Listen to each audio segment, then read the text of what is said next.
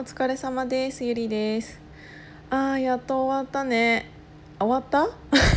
私終わった。終わってないけど今日はもう帰ってきた。明日から明日から4連休かな。ねえいいな。なんかあの東京以外の人はなんか GoTo キャンペーンみたいな。東京はぶられたからさ。でもなんか大阪もちょっと増えてきたんじゃない？でも東京のせいにしないでほしい。それだけは伝えたい。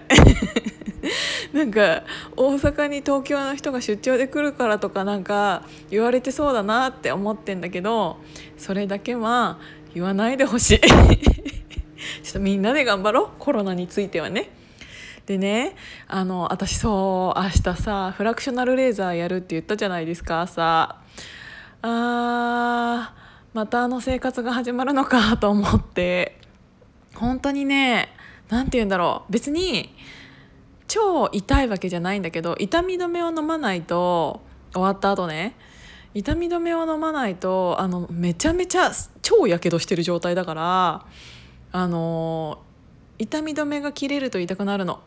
だからねだしあの両方焼かれ焼かれてるから何て言うんだろうあのずっとかさぶたの状態が両方結構全面みたいな感じになるのでなんかしゃあ明日以降ちょっとあれだななんか喋り方おかしくなるかもななんかあのほっぺたをあんまり動かせないようになるかもしれないから、まあ、それはそれでいいか。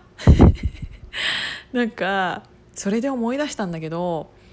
あのね私一回鼻を整形しようと思ったことがあるんです。何歳の時だっけなあれ。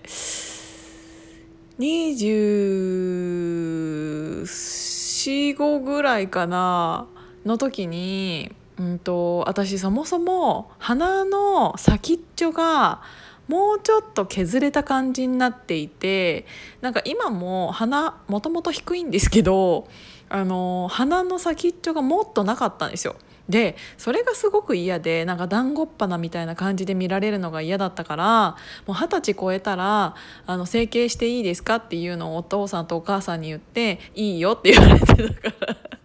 OK 出たの。でねいいよって言われてたからそれをややろうと思って、えーと都内のどこだったかな？でなんかその整形をするためのねあのいろんな手順を踏んでなんかやりたいってなってでちょうどなんか11月ぐらいだったんかなそのなんか、えーと、カウンセリングみたいな受けたのが。であのどうせやるんだったらなんかそれちゃんとやるってなったらやっぱり2週間ぐらいは外に出られないからえっ、ー、とっていう話になって、えー、と年末急遽やることになって。でその手術っていうのがえっと、シリコンとかシリコンは 胸とかに入れるやつか。なんかその注射？ヒアルロン酸？ヒアルロン酸はまた別？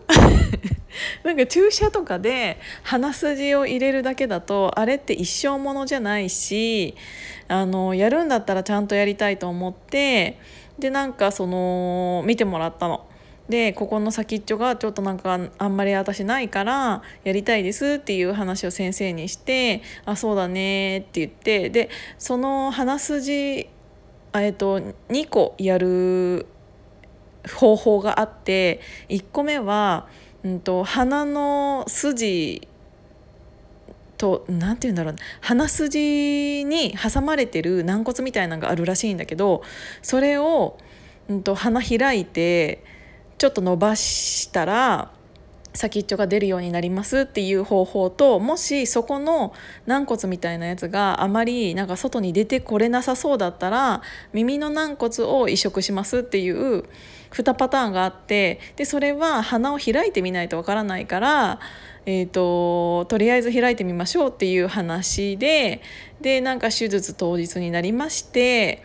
でえっ、ー、と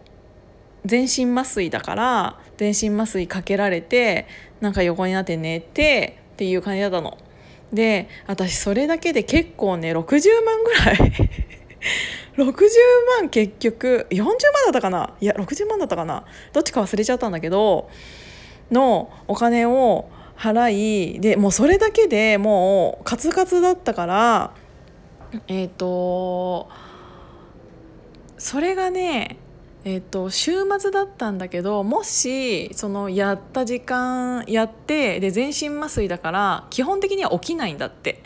あの手術が終わってすぐには起きないから看護師さんが1日ついてもらうことになりあの1泊そこで寝なきゃいけないから次の日に退院みたいな感じになるって言われててでもそれだとプラス4万ぐらいかかるって言われたんかなでなんか私その4万が惜しくて惜しくてしょうがなくて「え先生これもし私が手術が終わった後に起きて帰ることができたらもう帰っていいですか?」って言ったら今までそんなことそんな人いなかったけどまああの別に起きれたらいいけどねみたいな感じで言われて。で私はあの手術が始まる前にそのあの麻酔を嗅がされる前によし私は絶対に手術が終わったら絶対にすぐに帰るって思いながら麻酔をかけられたの。で手術が終わったら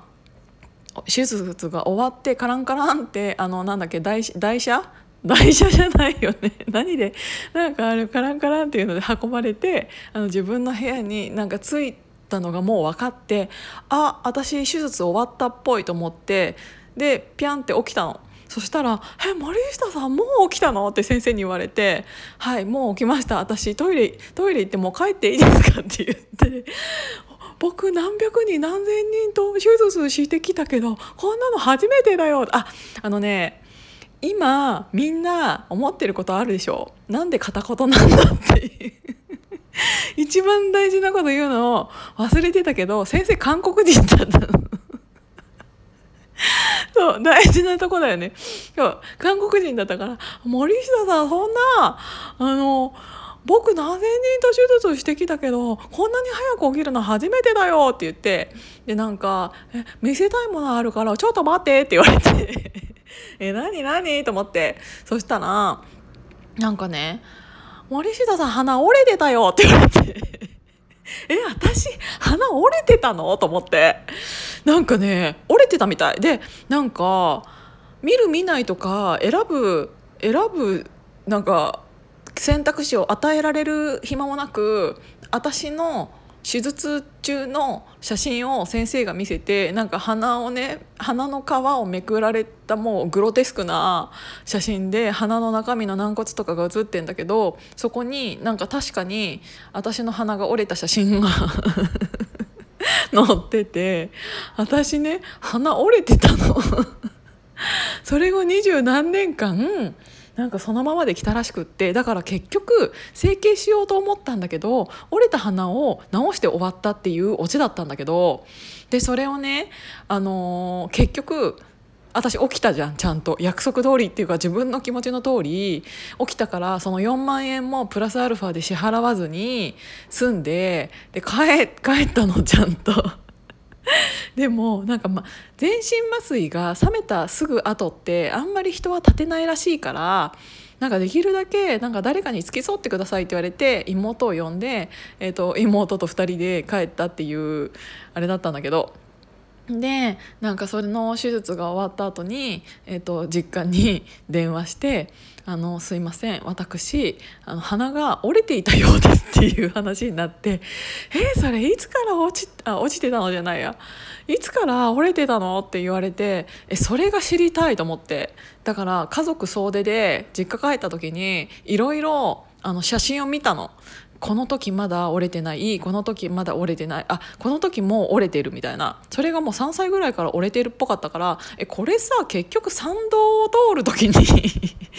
折れたんじゃねえかみたいな話になってでなんかね結局拉致が開かなかったからあのこのお金はなんかもしかしたら私がちっちゃい時に親のあの監督不行き届きで折れた花かもしれませんということでみんなで割り勘することになって。